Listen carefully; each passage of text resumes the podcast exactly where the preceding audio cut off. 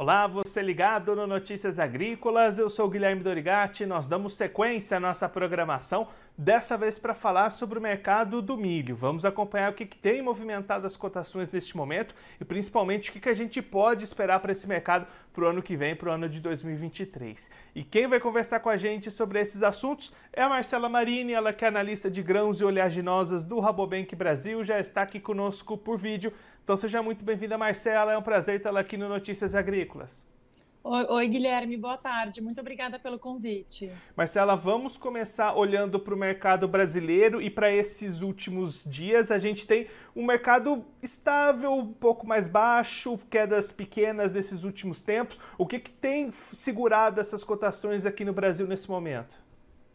Bom, Guilherme, acredito que esse ano a gente ainda esteja vendo aí um cenário de comercialização atrasada em relação ao histórico, né? Então a gente acabou de, de vir aí de uma safra boa de milho. O Brasil produziu uma safra total de 115 milhões de toneladas. A, as cotações dos fretes durante os meses de junho, julho e agosto acabaram limitando o ritmo das exportações. E com isso a gente acabou vendo aí um pouquinho mais de milho no mercado do que a gente esperava a essa altura do campeonato. E aí, Acho a... que esse é o principal motivo aí pelos, por essa reação dos preços nos últimos dias. E apesar dessa lentidão na comercialização, Marcela, quando a gente olha para as exportações, pelo menos, os números são bastante positivos, né? Isso, isso mesmo. Eles são bem positivos, né, durante os meses de julho, é, julho, agosto, setembro. Porém, eles poderiam ter atingido patamares ainda maiores, né? É, eu acredito que toda essa elevação que a gente viu nos fretes internos praticados aqui no Brasil acabaram limitando um pouco do ritmo dessas vendas, é, principalmente durante esse trimestre. Mas, em contrapartida, para esse próximo, para esse último trimestre já de 2022, a gente tem observado aí é, que os principais exportadores de milho, então, estamos falando então de Estados Unidos, de Ucrânia, eles têm enfrentado desafios tanto em relação à safra como também em relação à logística. Então, isso pode trazer aí um, um ritmo um pouco mais acelerado para as exportações e também para as vendas nesse último trimestre aí para o milho em 2022 ainda. E aí quando a gente olha para esse cenário internacional, mas esses preços lá em Chicago, por exemplo, aí o cenário já é diferente, aí a volatilidade, as movimentações foram, têm sido maiores nesses últimos tempos, né?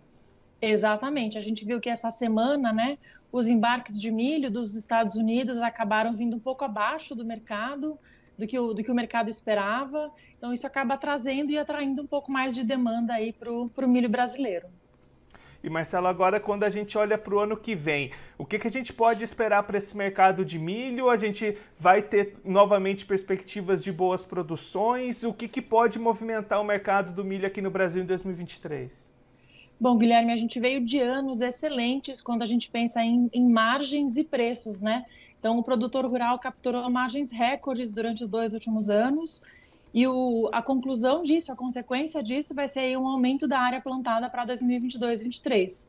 Então, quando a gente pensa na área combinada de milho, verão e de milho safrinha, o Rabobank espera hoje um aumento da área plantada de milho de 4,6% para 22, 23. E se a gente assumir aí a linha de tendência para produtividade, isso vai resultar em uma safra recorde de milho de 127 milhões de toneladas.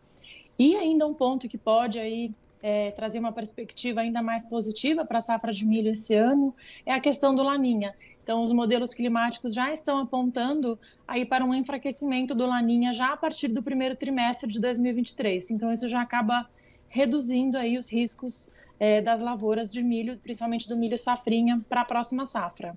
E aí, Marcela, diante dessa perspectiva, a primeira coisa que vai passar na nossa cabeça é preços pressionados no ano que vem em função desse aumento de oferta. É isso mesmo ou vai ter alguns fatores ali que podem ajudar a trazer esses preços para cima?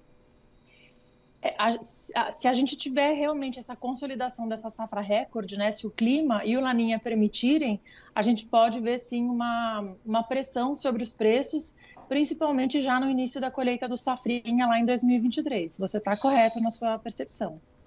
E aí, Marcela, dentro até dessas perspectivas para o ano que vem, como é que você está enxergando e esperando a chegada da China aqui no mercado brasileiro? Essas negociações estão avançando aos poucos? É, há essa expectativa de que o ano que vem essas movimentações aconteçam? É mais um ingrediente para compor esse cenário, né? Isso, isso mesmo. A gente espera que sim, que os embarques já aconteçam já em 2022, mas eu, eu, eu espero aí um movimento um pouco mais lento, né? Eu não acredito que a China, que a gente vá embarcar um volume muito alto, mas sim, eu acho que a gente vai ter oportunidade aí de ter acesso a esse mercado, né, de milho. É, isso vai beneficiar com certeza o Brasil, ainda mais que a gente já tem, já é aí um destino, o principal destino hoje da soja, né? Acredito que sim, a gente já deve ver os embarques em 2022 e 2023 também. E diante de todo esse cenário que a gente comentou, Marcela, aquele produtor que tem esse milho da safrinha passada ainda nas suas mãos, disponível para fazer essa comercialização, é o momento de aproveitar mercado nessa reta final de ano? É melhor deixar para o ano que vem? Como é que você está vendo essas opções que o produtor tem nesse momento?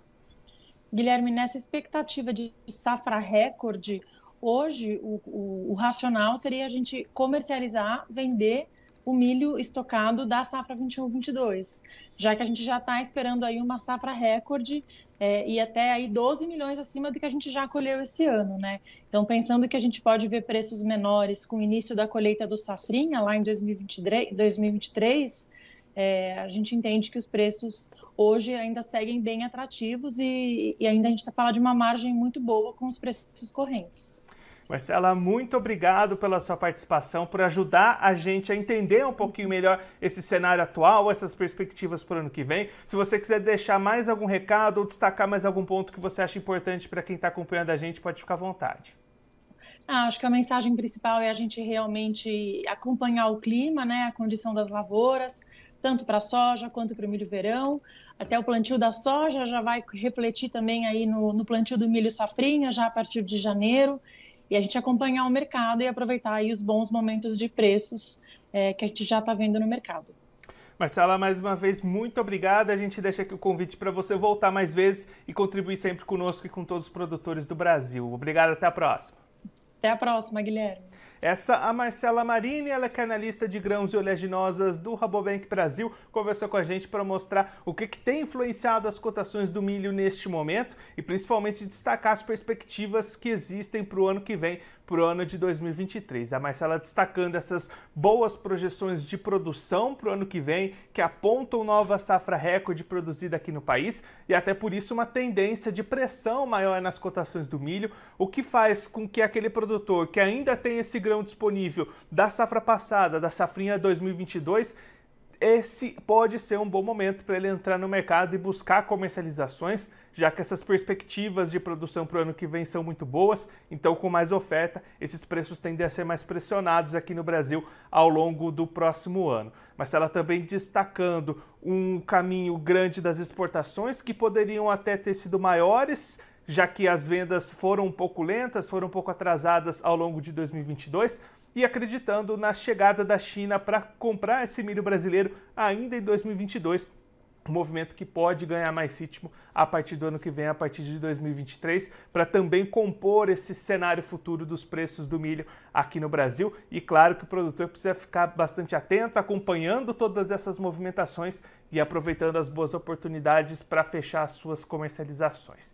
Agora, antes da gente encerrar, vamos verificar como é que estão as cotações do milho neste momento nas bolsas, começando pela bolsa de Chicago, a CBOT. Nós vamos ver aí na tela as cotações cotações do milho em alta em Chicago nesta sexta-feira, dezembro 22, valendo 6 dólares e 57 cents o bushel, alta de 3,75 pontos.